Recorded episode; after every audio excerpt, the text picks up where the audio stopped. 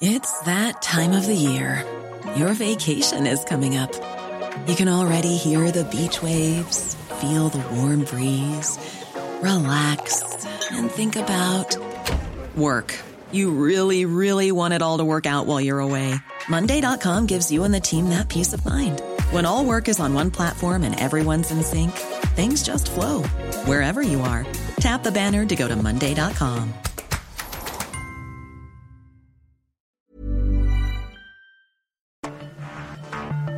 Cada noche, los expertos se reúnen para debatir los temas que hacen historia en una mesa de análisis distinta.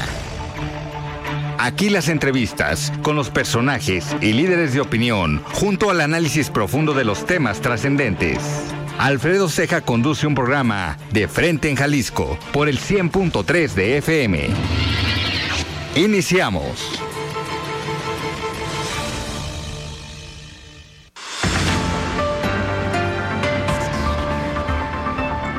Hola, ¿qué tal? Muy buenas noches. Bienvenidos a una emisión más de De Frente en Jalisco, aquí en Heraldo Radio Jalisco. Hoy miércoles 14 de junio quiero agradecer como todos los días en los controles técnicos a Antonio Luna y a Ramón Luna en la producción y redacción de este espacio a Ricardo Gómez y recordarles nuestro número de WhatsApp para que se comuniquen con nosotros, el 3330 1779 66. El día de hoy vamos a tener una mesa de análisis con integrantes del Observatorio de Seguridad y Justicia de la Universidad de Guadalajara. Van a estar aquí con nosotros Rubén Ortega Montes, Alfonso Partida Caballero y Luis Octavio Cotero Bernal. Como cada miércoles vamos a escuchar el análisis de David Gómez Álvarez. Él tiene este comentario y este análisis todos los miércoles en De Frente en Jalisco y les recordamos que nos pueden escuchar en nuestra página de internet heraldodemexico.com.mx, ahí buscar el apartado radio y encontrarán la emisora de Heraldo Radio Guadalajara. También nos pueden escuchar a través de iHeartRadio en el 100.3 de FM. Y les recordamos nuestras redes sociales para que se comuniquen también por esta vía. En Twitter me encuentran como arroba Alfredo Ceja R y en Facebook me encuentran como Alfredo Ceja. La voz de los expertos.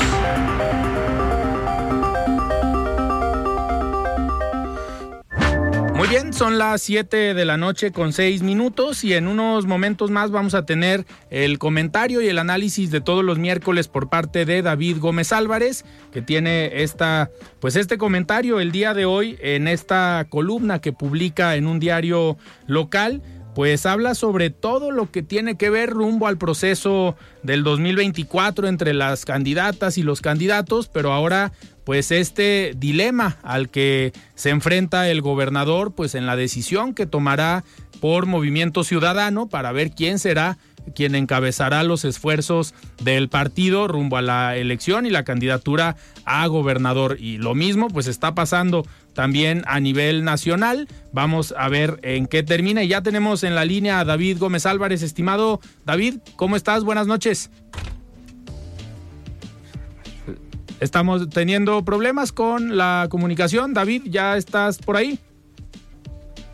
¿No? Estamos teniendo problemas aquí con la comunicación. En unos momentos más lo tendremos eh, nuevamente para este comentario y este análisis sobre lo que escribe el día, el día de hoy. me da muchísimo gusto en lo que nos enlazamos nuevamente eh, con David, pues darles la bienvenida a los integrantes y al presidente del Observatorio de Seguridad y Justicia de la Universidad de Guadalajara. Nos acompañan, lo comentaba Luis Octavio Cotero. Maestro, ¿qué tal? ¿Cómo está? Buenas noches. Buenas tardes. Bien, con el gusto de estar aquí y agradeciendo esta invitación. Muchísimas gracias. También, doctor Rubén Ortega, ¿cómo estás, doctor? Buenas noches. Bien, mi estimado Alfredo, aquí con este gusto de compartir mesa con mi director y con mi jefe de departamento, pero grandes amigos igual que tú. Muchísimas gracias. Y doctor Alfonso Partida, caballero, ¿cómo estás? Pues Buenas noches. Mira, llegando, barriéndonos, pero aquí estamos al pendiente con este calorón que. Con este calor que está, está, fuerte. Y no nada. Como esta mesa. Como esta, ah, caray. Pues vamos, vamos a ver qué sale. Esperemos no salga lumbre de esta, de esta mesa porque el calor afuera está bastante, bastante eh, fuerte. Oigan, pues a ver, ya hemos hecho este ejercicio con, con ustedes que amablemente aceptan participar aquí en Heraldo de México, en el Heraldo Radio Jalisco pues para platicar sobre el contexto que seguimos viviendo. Ahorita, pasando este comentario, me comentan que ya tenemos ahora sí a David Gómez Álvarez en la línea. Estimado David, ¿cómo estás? Buenas noches. Buenas noches a ti, territorio de...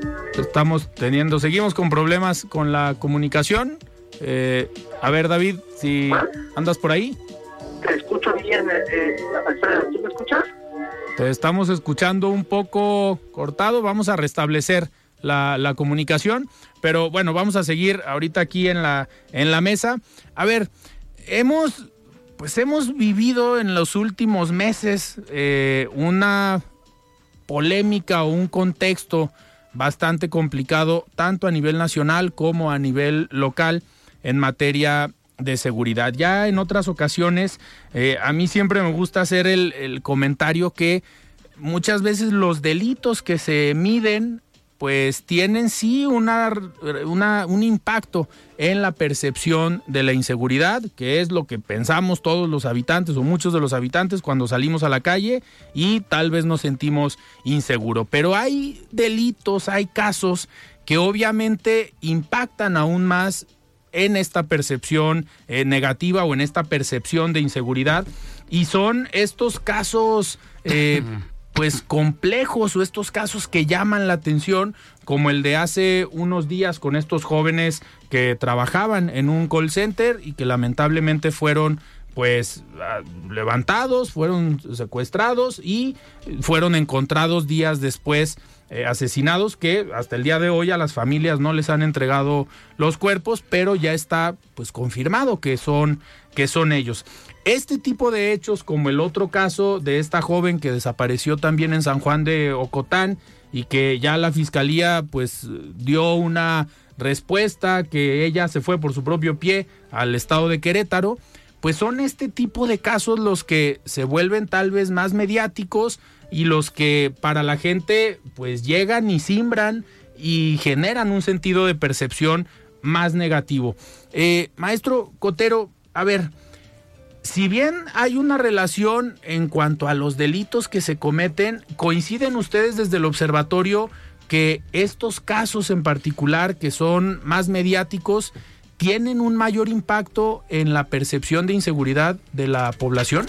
Alfred, yo creo que no son mediáticos, son una realidad, desgraciadamente, sobre todo eh, las condiciones en que suceden estos eventos, en particular estos jóvenes, quién es la víctima de ellos y quién es el victimario de ellos.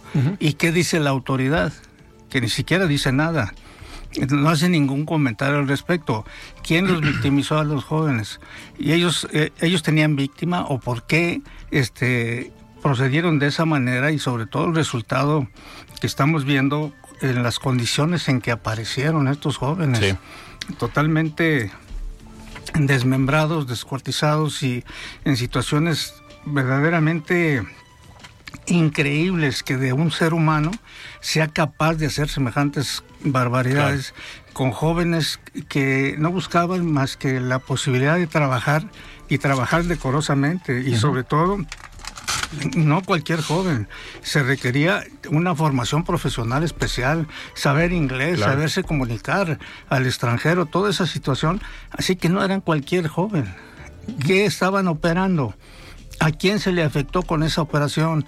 ¿Quién descubrió o quién se siente descubierto con esa operación que estaban haciendo los jóvenes y, dónde está lo ilícito si es que había algo indebido que la autoridad jamás toca esos temas sí que aquí desafortunadamente eh, la autoridad es omisa en todos los sentidos y en todos los casos y de todas las maneras. Así que este pues esto creo que es una desgracia y nada tenemos que celebrar el día 16, si no hay nada que celebrar, hay mucho que lamentar y lejos de, tener un, baile como se pretende, que el gobernador se siente muy engalanado con esto. Creo que habemos muchas familias con esta situación que, que, no aceptamos esa conducta y esa actitud del gobernador tan indiferente a este tipo de problemas, que los demás cuestiones patrimoniales son importantes, pero son lo menos. Y desgraciadamente los feminicidios, los parricidios, las desapariciones, este, son la constante sí. y que como ya sabemos el mes de mayo fue el más terrible de este año. Claro. Me comentan que ya tenemos ahora sí a David Gómez Álvarez en la línea. A ver si tenemos ya éxito. Estimado David, ¿cómo estás? Buenas noches.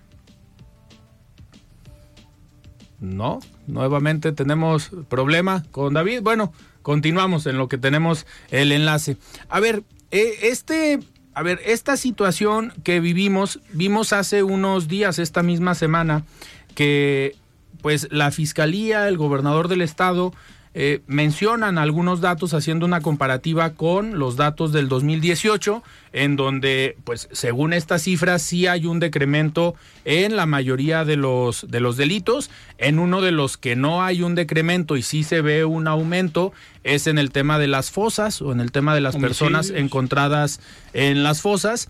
Eh, pero y ahí el, gobernador comenta en este video que es porque hoy sí se está haciendo un trabajo, hoy sí se está buscando a las personas eh, pues que están desaparecidas y que por eso se ve este aumento. Eh, Rubén, ¿Coincides tú con estos datos desde el observatorio? Ustedes siempre analizan tanto los datos del Secretariado Ejecutivo del Sistema Nacional de Seguridad y también de otras, de otras fuentes, de organizaciones no gubernamentales, pero en los datos que tienen ustedes, sí podemos hablar de una eh, reducción. A ver, me comentan que ahora sí, ya tenemos a David, vamos revisando. Estimado David, ¿ahora sí nos escuchas?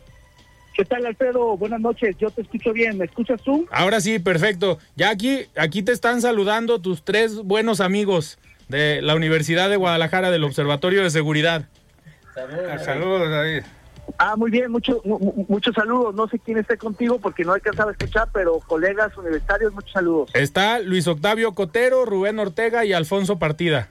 Saludos. Ah, muy bien, muy bien. Puro peso completo. Así es. Pues David, pues adelante con tu columna que estuvo bastante, bastante interesante el día de hoy. Pues sí, parece que circuló bastante. Me, me cuentan ahí de uno y otro equipo, de uno y otro bando, que todos estuvieron de acuerdo, que claro, todo el mundo quiere un poco jalar agua para su molino. Pero básicamente el argumento tiene que ver con la sucesión adelantada. Me parece que el horario político de este país se adelantó en más de un año. El presidente ha precipitado eh, la sucesión de una manera, digamos, insólita, e inédita, y eso está obligando a todos los demás gobernantes, a toda la clase política, pues adelantarse, porque todos estamos marchando al son del presidente. Y eso, pues no es excepcional para el estado de Jalisco, donde tendremos, como se sabe, elecciones concurrentes, coincidentes con eh, la federación el próximo año, es decir, vamos a renovar gobernador igual que presidente, senadores, diputados federales, diputados locales y presidentes municipales el próximo primero de eh, junio, domingo del próximo año. Sin embargo, la sucesión a nivel nacional pues va muy adelantada. Ya vimos la que, que están a punto de renunciar todas las colcholatas, ya lo hizo el canciller, lo va a hacer la jefa de gobierno, lo hará el secretario de gobernación, lo harán muchos más aspirantes, no solo a la presidencia, sino buscando premios de consolación y boletos de reintegro.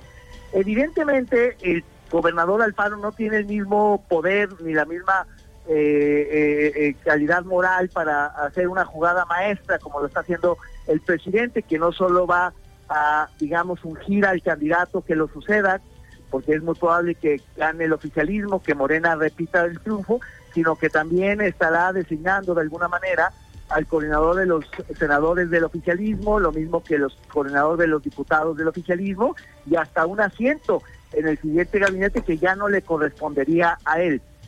En el caso de Jalisco, Alfaro tiene un control absoluto de la sucesión. Yo creo que al igual que a nivel nacional, en el plano local, Movimiento Ciudadano reprenderá su triunfo en las urnas el próximo año, y al igual que a nivel nacional, que existen solo dos candidatos que realmente tienen competitividad, Marcelo Ebrard y Claudia Sheinbaum, a nivel local es lo mismo. Solamente están contendiendo realmente Pablo Lemos, alcalde de Guadalajara, y Clemente Castañeda, senador. Hay una, hay una tensión que se sabe, que, se respira en el, en el Estado, entre el, el, alcalde de Guadalajara y el gobernador, porque el alcalde de Guadalajara ha tratado de hacer su propio juego, marcada su propia distancia, y el gobernador pues quiere tener todos los hilos en la mano. Y en ese sentido, eh, pues evidentemente el alcalde Tapatío encabeza las preferencias electorales, la intención del voto, es digámoslo así, el favorito de la opinión pública, mientras que el senador Castañeda es el predilecto de la militancia, es el candidato de la nomenclatura y es el gallo del gobernador, ¿no? Y en ese sentido, pues hay una pugna fuerte porque Clemente Castañeda no termina de levantar, pero claramente es el favorito del, del oficialismo y Lemus no termina de, digamos, de, convencer, de dar confianza en la nomenclatura, pero es claramente el favorito de la opinión pública, de los empresarios y de muchos eh, actores sociales. Y es una pugna que el gobernador no puede resolver fácilmente porque existe el riesgo de ruptura por parte del alcalde Lemos, porque Lemos tiene invitaciones o conversaciones abiertas con otros partidos políticos que día a día pues empiezan a cerrar, se empiezan a diluir, pero hoy por hoy Lemos es el candidato que le puede asegurar con más orgullo el triunfo al oficialismo local, al movimiento ciudadano, y al mismo tiempo es el candidato o el aspirante que podría llevar a la derrota al oficialismo local en caso de romper. Es una paradoja interesante porque eso hace al que al gobernador no pueda tomar una decisión abrupta de imponer a su candidato o de rendirse y entregarle el partido la candidatura a Lemos no puede este, decantarse de inmediato por Clemente, pero tampoco puede conceder a, Lemos. Y está en ese juego y el, y, el, y, el, gobernador pues es un animal político que sabe bien la sucesión, que conoce bien el juego político y en ese sentido pues está manejando los tiempos a la inversa que el presidente. Mientras que López Obrador precipita la sucesión para tomarle ventaja a la oposición y para evitar un rompimiento eh, de Marcelo Ebrard o de Ricardo Monreal, el gobernador, para evitar ese mismo rompimiento de Lemos, tiene que administrar los tiempos, pero en sentido inverso, es decir, alargar la sesión, alargar el destape del, candidato de su partido para que justamente no tenga alternativas Lemos y pueda en un momento darlo, darle la candidatura con condiciones o eh, no dársela y dársela en cambio a su favorito claramente que es Clemente Castañeda. Esos son los juegos de las sillas y de las sucesiones que finalmente se vuelven temas de sobremesa sabrosos, polémicos, intrigosos, pero que también suponen, digamos, distracciones a la administración pública, desvío de recursos, una, suerte como de de, de, de, de, vivir eternamente en un proceso electoral. México es una de las democracias que, que, más destina recursos, no solo financieros, sino institucionales, mediáticos, políticos, a las campañas, a las elecciones, a, las, a la democracia en general, y ahora con los tiempos tan anticipados, Alfredo Auditorio, pues eso supone que los periodos de gobierno cada vez son más chicos y los periodos electorales cada vez más largos. Y eso supone un desgaste pavoroso porque no termina bien de gobernar el que está en funciones cuando ya empieza la cargada, digamos, los reflectores, eh, eh, el movimiento pendular hacia quien apenas va a gobernar. Es decir, López Obrador tuvo un sexenio realmente corto, no solo porque tuvo este recorte de unos cuantos meses constitucional, sino porque también se le cruzó la pandemia, porque él mismo precipitó la sucesión. Entonces, al final, si uno cuenta las, las días, las semanas, los meses efectivos de gobierno, estamos hablando de un sexenio de cuatro años. Sí. Cortísimo. Y lo mismo para el Faro. Entonces, creo que esto tiene, digamos, una parte interesante, de sabrosa, de, para la comentocracia, para la sobremesa, para el análisis político, pero también un lado oscuro, un lado negativo que tiene que ver con esas implicaciones que ya comentaba. David, para terminar, en caso de que no se acomoden las cosas en Movimiento Ciudadano y como comentas, pues el candidato eh, cercano al gobernador es Clemente Castañeda y que haya una ruptura, ¿ves la posibilidad de que Pablo Lemus encabece una candidatura a gobernador por otra fuerza política sin saber si es Morena, la Alianza va por México o hasta una alianza con Hagamos Futuro. ¿Ves esa posibilidad? Sí, por supuesto. Digo, Lemus es, es, la segunda marca del Estado, es el segundo político con más capital en Jalisco. Por abajo de Alfaro, claramente, pero por muy por encima de cualquier otro. Es decir, en este estado yo diría que hay muy pocas marcas políticas. Una tercera, muy abajo, sería Kumamoto, pero todas esas están por encima de Clemente, Castañeda, de Alberto Esquer, de cualquiera de ellos, de Frangé. Ahora bien, Lemos tiene cada vez menos opciones. La primera y más importante, que era Morena, porque tiene mucha más competitividad que cualquiera, creo que está cancelada, entre otras razones porque la base electoral de Lemus no lo acompañaría a Morena porque es un poco la antítesis. Su origen mismo empresarial de Copalmec difícilmente sería compatible con Morena. Le quedan dos opciones, la alianza PRI-PAN-PRD, que en el caso de Jalisco realmente solamente son PRI-PAN y sin apuras, solamente PAN, esa es una opción real, pero el PAN aquí hay que recordarlo, es casi un apéndice de Movimiento Ciudadano. Eh, eh, Acción Nacional es una suerte de extensión del oficialismo local. A diferencia del plano nacional, donde Acción Nacional está por encima de MC, aquí es absolutamente a la inversa.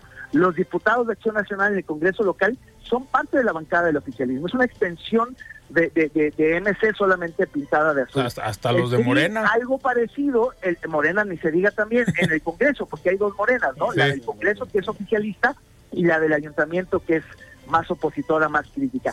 Creo que otra posibilidad para Lemos sería hagamos, quizá futuro no, porque hay una rivalidad histórica entre Pedro Kumamoto y Pablo Lemos, pero hagamos podría ser, pero hagamos todavía es un partido incipiente, es un partido local, es un partido pequeño, quizá una alianza, una coalición amplia, PRD, PAN, hagamos, podría ser un vehículo, una alternativa para Lemos, pero hay que decirlo claramente, Lemos entendió como Ebrard que el juego está dentro, que sus posibilidades reales o mayores para ser gobernador está en ser el candidato del Movimiento Ciudadano a la gobernatura del Estado. A eso está apostando Lemos, igual que, quebrar, a jugar y dejar el tema del rompimiento, de la decisión, de, la ruptura, como un caso absolutamente extraordinario. Yo veo a Lemos mucho más concentrado en la contienda interna, tratando de resarcir el distanciamiento, la desconfianza que generaron sus errores de, de noviembre de la FIL, y eh, totalmente tratando de, ganarse las simpatías de sus coalicionados de la militancia. Y, y, actualmente a la inversa, tratando de salir del partido, de la nomenclatura, del establishment, para darse a conocer entre otros actores sociales que todavía no lo ubican. Entonces, los dos están compitiendo de manera real y yo diría que esta es una competencia eh, eh, real, fidedigna, eh, muy, muy, muy ruda, se va a poner difícil, igual que la nacional. No está escrito que Sheinbaum vaya a ser la candidata, porque verdad está realmente contendiendo en serio por la presidencia, lo mismo que creo que hará Clemente y, y, Lemos por la gubernatura. Perfecto, David. Pues muchísimas gracias por este enlace, a pesar de las de los problemas técnicos, pero logramos hacer el enlace. Muchísimas gracias. Así mi querido Alfredo. Muchas gracias a ti. saludos a los colegas de la universidad y al auditorio. Buenas noches. Muchísimas gracias. El comentario de David Gómez Álvarez. Nosotros vamos a un corte y regresamos.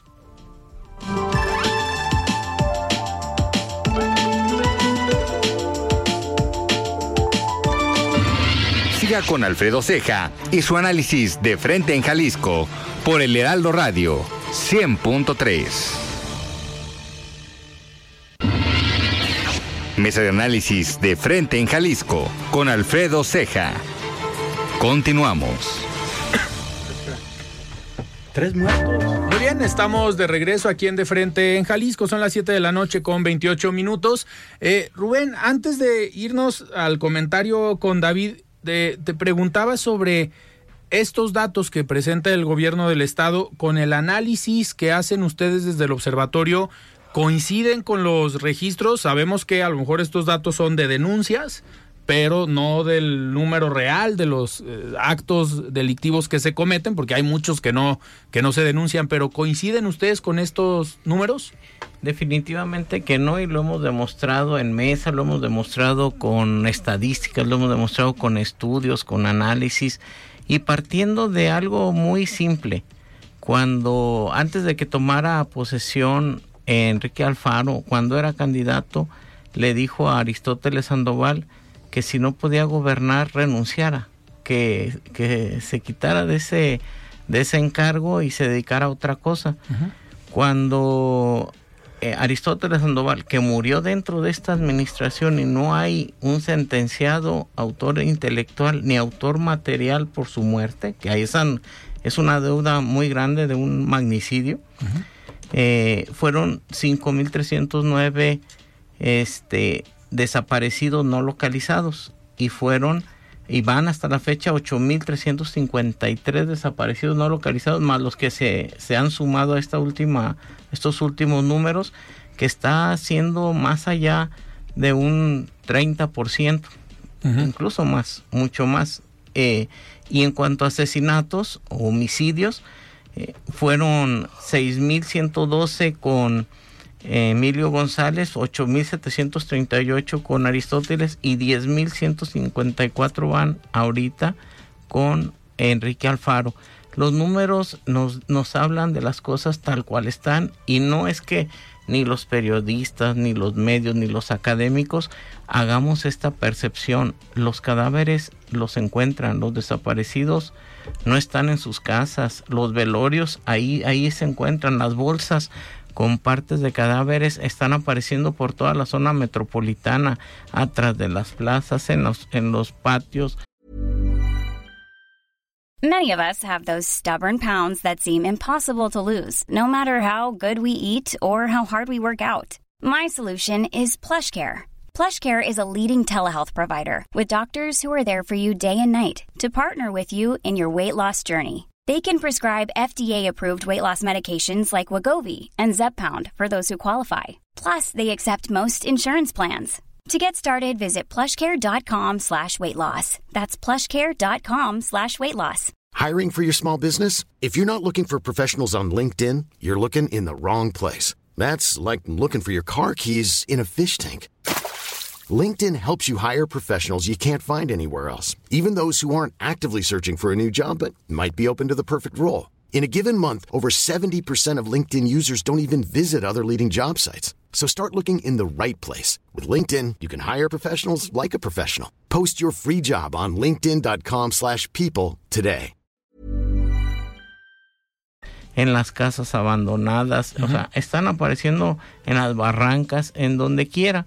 Y esto lo único que muestra es que él hace un conteo con las cifras que mejor le cuadran en el momento determinado. A veces nos habla de una semana con otra, un mes con otro, un bimestre, un año con otro, y, y solamente lo trata de hacer para calmar esa mala imagen que tiene, esa mala percepción que tiene ya de la ciudadanía.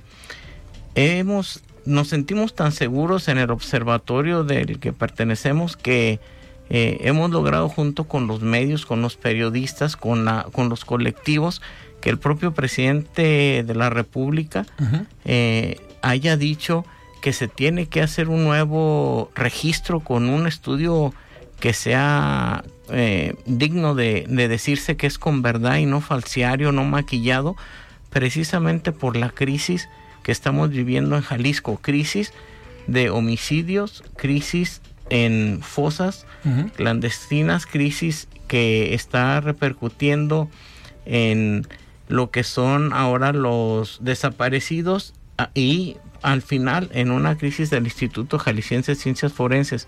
Creo que eso engloba toda una un gran eh, una gran atrocidad, es un terror el que se está viviendo en Jalisco para las familias que salen, sus jóvenes que salen a trabajar, que salen eh, a dar la vuelta, con una indolencia total del gobernador, de los eh, gobernantes municipales, de los diputados que salen haciendo TikToks con esto de que traer a Los Ángeles blues para que no, no meter gol a, azules a hacer una fiesta eh, de 200 años 200 años en donde eh, pues lo último han muerto este más de 10 mil personas más los no desaparecidos localizados podemos hablar de 18 mil personas que como dice el gobernador quizá murieron de forma directamente con violencia, ¿no? Porque nos inventa conceptos eh, con su operativos desarticulados que ni el coordinador de seguridad, ni el secretario de seguridad, ni el fiscal general, ni la fiscal para desaparecidos nos han dado una muestra de, de gobernabilidad. Al contrario, se muestran discoordinados, desarticulados, con una ingobernabilidad que nos muestra estos números, mi querido Alfredo. Y bueno, eh, aunque él se moleste, yo creo que lo que debe de hacer es escuchar a los académicos, escuchar a quienes tienen un plan real, que conocen de esto porque tienen la experiencia y ayuden a sacar al Estado no con discursos, sino con acciones directas para que mejoren las cosas. Ya no va a poder ser mejor que Aristóteles, mucho menos mejor y fue un muy mal gobierno el de Emilio González, en donde la cifra fue de 1.534 desaparecidos, con los que llevamos ahorita 8.353. Imagínate nada más la discordancia que hay. Eh, Alfonso, en este contexto que comenta eh, Rubén sobre pues el número de delitos, sobre el número de personas desaparecidas, sobre los cuerpos que hoy se están encontrando, eh, tú siempre hablas sobre el actuar y la operación de la fiscalía. Obviamente, con este, con estos números, pues, la fiscalía tiene muchísima chamba. Para los ministerios públicos también, ahorita comentaba Rubén sobre esta, eh, este trabajo del Instituto Jalisciense de Ciencias Forenses, que también, a ver, podemos esperar que para el próximo año el Instituto Jalisciense de Ciencias Forenses, la Fiscalía, tenga más presupuesto para contratar más personal para hacer mucho más eficiente el trabajo ante el contexto que se está viviendo? Mira, el, ejemplo que estás poniendo, aquí yo te lo, te lo, te lo respondo. Eh, nos damos cuenta que van a darle eh, el 2% del presupuesto de todo el Estado al Poder Judicial. Pero ni siquiera hay un proyecto, no hay absolutamente nada. O sea, simplemente le suben, casi les van a subir más de mil millones de pesos al, para el Poder Judicial. El poder más opaco que existe es el poder judicial y hasta ahorita nadie, ninguno ha dicho vamos a resolver el problema del Instituto de Ciencia Forense, que ahí está, es parte del, engranaje del problema en el que estamos, porque desgraciadamente eh, todas las áreas de seguridad pública son las áreas más corrompidas, son las áreas más inseguras, incapaces. mal planeadas, mal preparadas, etcétera. Y justamente por eso, o sea, nadie le pidió dinero al gobernador. Si te fijas, ni el presidente, él dijo, me llegó de sorpresa el, apoyo que nos va a dar. Y no porque estemos en contra de que tenga más, más dinero el Poder Judicial, porque viven de prestado, el Poder Judicial vive de prestado. Ninguno de, de los juzgados del interior del Estado es, es, eh, es propiedad de, del, Poder Judicial. Del Poder Judicial. en este año le entregaron los documentos, los, las escrituras del, del, Palacio Federal. Es la única. Todo lo demás es del gobierno del Estado. Ni siquiera Ciudad Judicial es del Poder Judicial. Y te lo digo con conocimiento de causa, me tocó ser el presidente en, en, en la judicatura. Entonces, esta, este tipo de situaciones no se ponen a analizar lo que realmente se requiere en materia de seguridad pública. Y las cifras, bueno, las cifras, cada quien tiene las cifras, ¿no? Claro. En el observatorio nosotros lo que decimos es muy sencillo, señor gobernador. ¿Cuándo nos sentamos para echarle números con los datos? Porque luego después nos sale, son los datos del Secretariado Nacional de Seguridad Pública, pues los de nosotros también. Pero el problema de ellos es que de repente le quitan eh, o solamente contabilizan ocho delitos, cuando los que se están contabilizando son más de 40. Okay. Entonces por ahí viene un, verdadero galimatías, mira, eh, y, lo hicimos la semana pasada. Eh, en robo de vehículos, que ahí no te puedes hacer a un lado, de decir no voy a a denunciar. Claro, ahí tienes que denunciar para que el seguro, te, pague el, seguro te pague. Por ejemplo, con Emilio, 6.145 en todo su periodo eh, de, de, 2006, de lo que va de lo que va el periodo. Aristóteles, 20.065. O sea, se, se triplicó. Pero con, con, este gobernador, 64.547 y los podemos contar hasta con número de placa si quiere.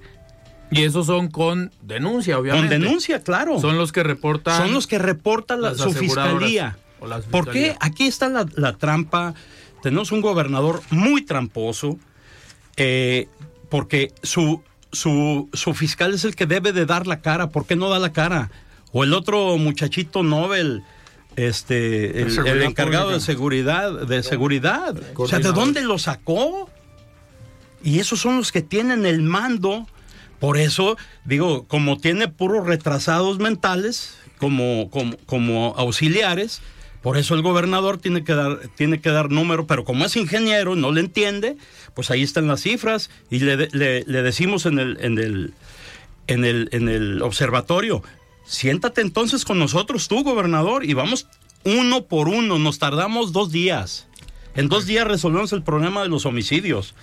Que invite a, a los periódicos, ¿sí? Que invite a los periódicos, porque el, el mismo, el, el periódico, eh, los dos periódicos de mayor circulación actualmente, te dicen que matan en Jalisco siete al día en mayo.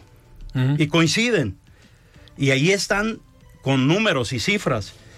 Y que el, el, el, mes de, el mes de mayo, el mes de junio, fue el de más alto índice de, de, de asesinatos. Uno por uno. Entonces, ¿dónde, ¿de dónde sacan los números?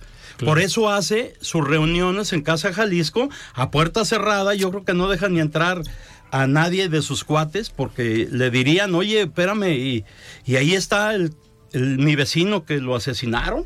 Claro. O, o, o, qué es lo que está sucediendo. Entonces, este, estas cifras, ahora, no es, bajamos tres. Uh -huh. Sí, pero estamos diciendo que somos 10 mil o somos 18 mil. Espérame, y tú te estás contando. Mejor dime cómo no lo hacemos, cómo no entra. El día de hoy, eh, Cuadratín eh, marcó una, una, este, una noticia que no tiene desperdicio.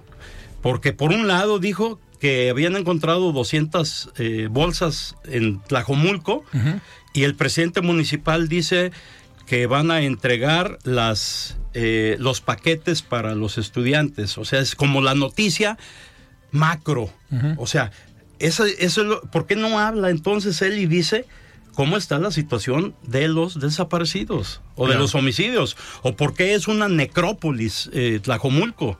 Uh -huh. ¿No?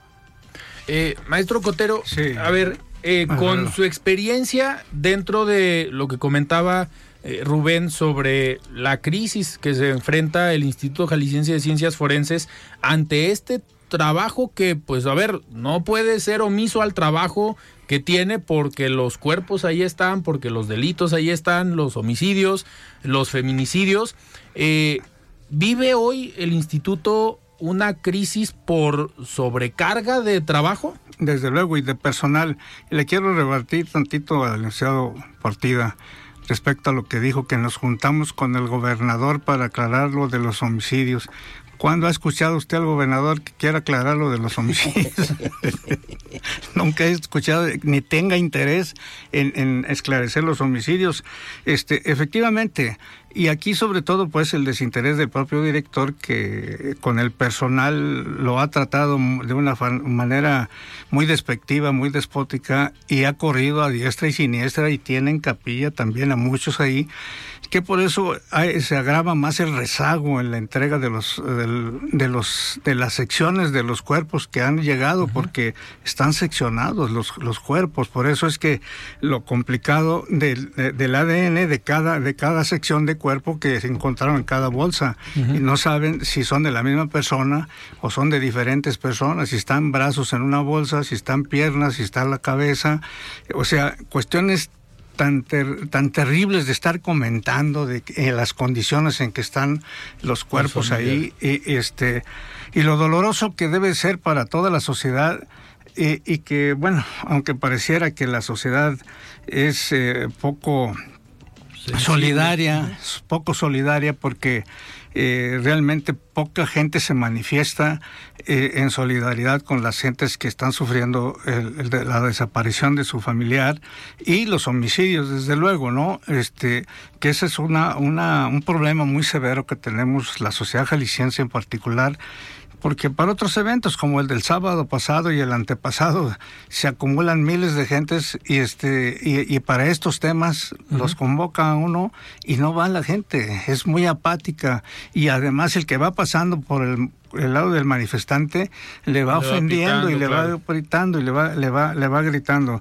Y pues sobre todo que lo que refleja toda esta situación es que no hay interés, porque además esa institución no nomás es para entregar cadáveres o analizar los cuerpos que le llegan, eh, eh, es un eh, auxiliar mucho, muy importante en todas las materias en lo que es cuestión de justicia, porque ahí tiene ingenieros en todas las materias, tiene eh, peritos en, grafoscopía, en dactiloscopía, en psicología, en psiquiatría, etcétera. Es, es una institución que de acuerdo a la ley eh, orgánica y a, la ley del propio instituto del objetivo que tiene De, víctimas, pues realmente no se no se cumple con aquello ni hemos escuchado el resultado del trabajo del instituto.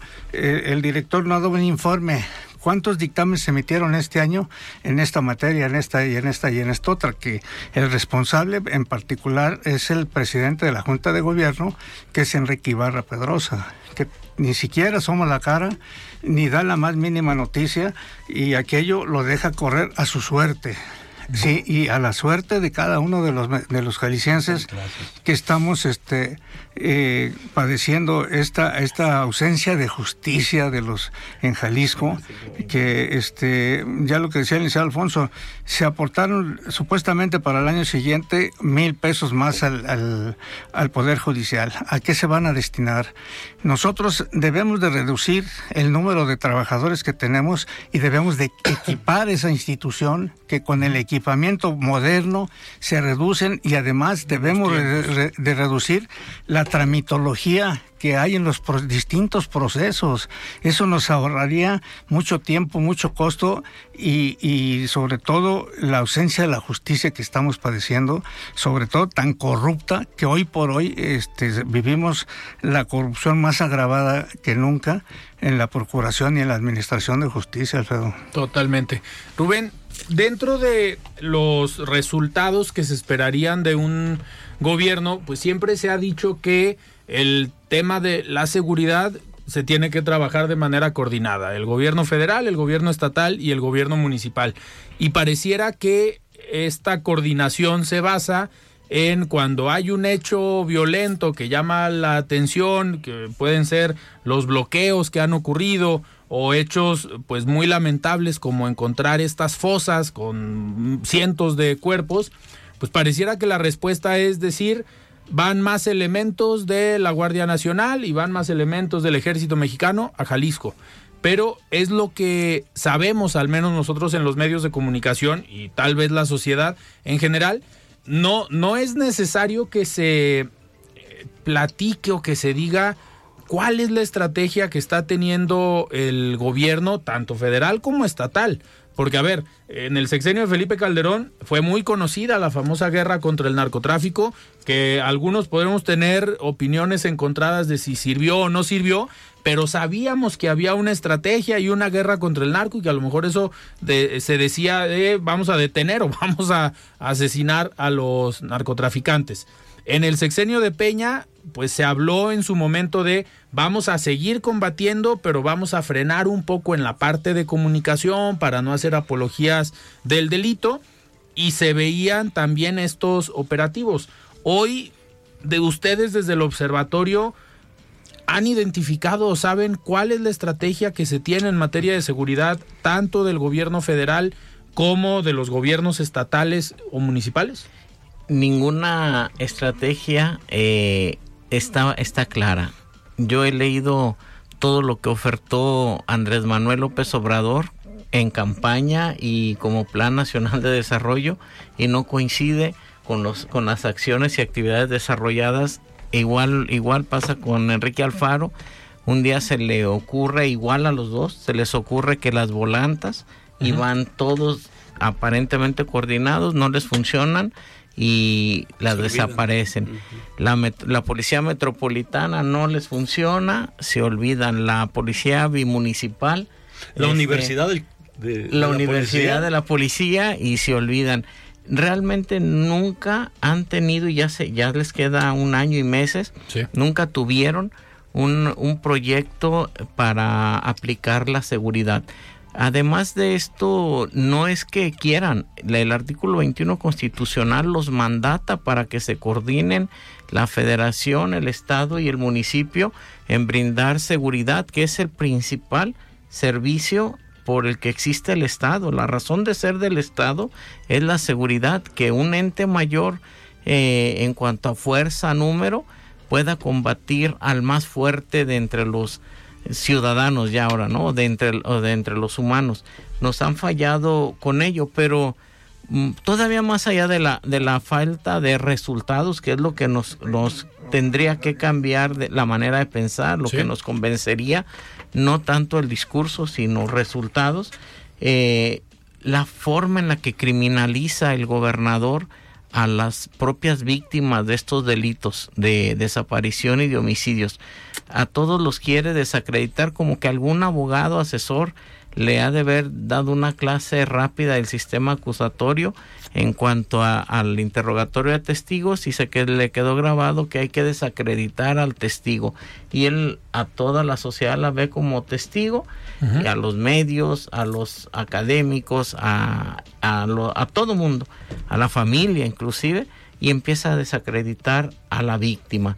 Y con ello a la víctima indirecta que es el familiar y, y esto esta indolencia pues llega a pesar tanto por la uh, insensibilidad que muestra un gobernador que debería de, de, ser solidario, que debería ser empático con las familias con las cuales no está cumpliendo lo que ofertó, brindar seguridad, luego este crear o re, replantear una fiscalía que procurara la justicia en todos esos asuntos que están en el olvido, que están eh, quedados en la impunidad total. Tenemos una impunidad del 99, se lo voy a dejar barata, el 99%, o sea, nos da 1% en algunos delitos de eficacia, uh -huh. que uno sobre siempre estaría reprobado. Y que esos son los que se entregan, ¿no?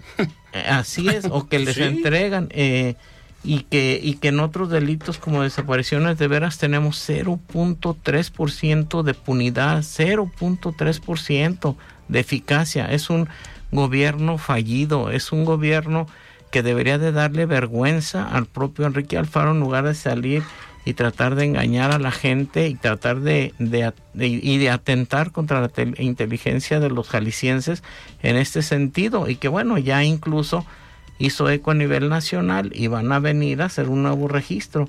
Eh, desde mi punto de vista y, y comparto siempre esto con, con mis compañeros del observatorio ha sido un gobernante insensible, eh, apático y sobre todo eh, indolente con todo lo que signifique quien le lleve la contra. Claro, Alfonso, nos quedan dos minutos antes de despedirnos, pero ayer en una conferencia, en un foro en Cámara de Comercio, el exgobernador Emilio González Márquez comentaba que ante esta situación de inseguridad que se vive en el país, eh, pues él pues acusaba a la cuarta transformación o a este proyecto de gobierno de Andrés Manuel López Obrador de ser que no sabía él cómo describirlo si la si Morena era el brazo político del crimen organizado o si el crimen organizado era el brazo operativo del de, el gobierno federal. ¿Coincides con esta lógica donde los gobiernos estén trabajando en conjunto con el crimen organizado o se da más la situación de que el crimen organizado obligue de cierta manera a los gobernantes a trabajar con ellos. Es que está, estás tocando un punto muy delicado. Este, aquí el caso Jalisco, por supuesto que se puede afirmar. Ahí está el caso muy claro de lo que se sucedió en Guadalajara, que tuvo que renunciar el presidente municipal y fue justamente porque era eh, quien protegía al Cholo. El Cholo era el contrincante del Mencho en Tlaquepaque, que amaneció este, encobijado ahí en Tlaquepaque y que eso trajo como consecuencia que tuviera que renunciar el, el, famoso Pope, ¿no? Y que incluso se dice que en su cara, y esto es eh, en los corrillos eh, que a veces tienen más verdades que muchos, que lo asesinaron en su cara, ¿no? De, del mismo Pope, que esa es la verdad. y que por eso tuvo que dejar, porque eso de irme a, a cuidar a mi familia está, está bien, es muy loable cuidar a la familia, pero que en el caso de él nunca lo tuvimos por, por muy familia, eh, muy apegado a su familia, ¿no? Entonces, eh, eh, lógicamente que sí, sí hay una relación enorme del crimen organizado con sobre todo con los elementos de seguridad y tú te vas a cualquier municipio la misma la, la misma Sedena dijo que el 80% de los, de los municipios galicienses están cooptados por el crimen organizado. Y es un dato que ahí lo tienen. Sí, claro. Que son los menos, digamos, los menos favorecidos con equipos. Y Alfaro ahí no lo descalifica, ¿va? O sea, descalifica a un medio, descalifica a, uno, a un este, investigador, pero ¿por qué no descalifica a la Guardia Nacional? ¿Por qué no descalifica? Al contrario, todo lo que sucede en Lagos de Moreno, en La Chona, en todo esto, Luego, luego, a quien le habla es a, la, Guardia Nacional, que es quien se ha estado haciendo cargo de la seguridad, porque la, seguridad de los municipios y del Estado solamente protegen al propio eh, aparato gubernamental. Muy bien. Oigan, pues nos tenemos que despedir, pero muchísimas gracias por venir hoy al Frente Muchas gracias. Gracias. este, nada más un comentario breve. Ayer se cumplió los 25 años de la Fundación de Ciencias Forenses y no vemos resultados. No nos dan números, no nos dan nada. Es que no se dio cuenta el director ah. actual. Ah, Perfecto. Rubén, muchísimas gracias. Gracias a ti, Alfredo. Alfonso, muchísimas gracias. Muy bien, pues nosotros nos despedimos y nos escuchamos el día de mañana. Muy buenas noches. Alfredo Ceja los espera de lunes a viernes para que junto con los expertos y líderes de opinión analicen la noticia y a sus protagonistas. Esto fue De Frente en Jalisco, otra exclusiva de El Heraldo Radio.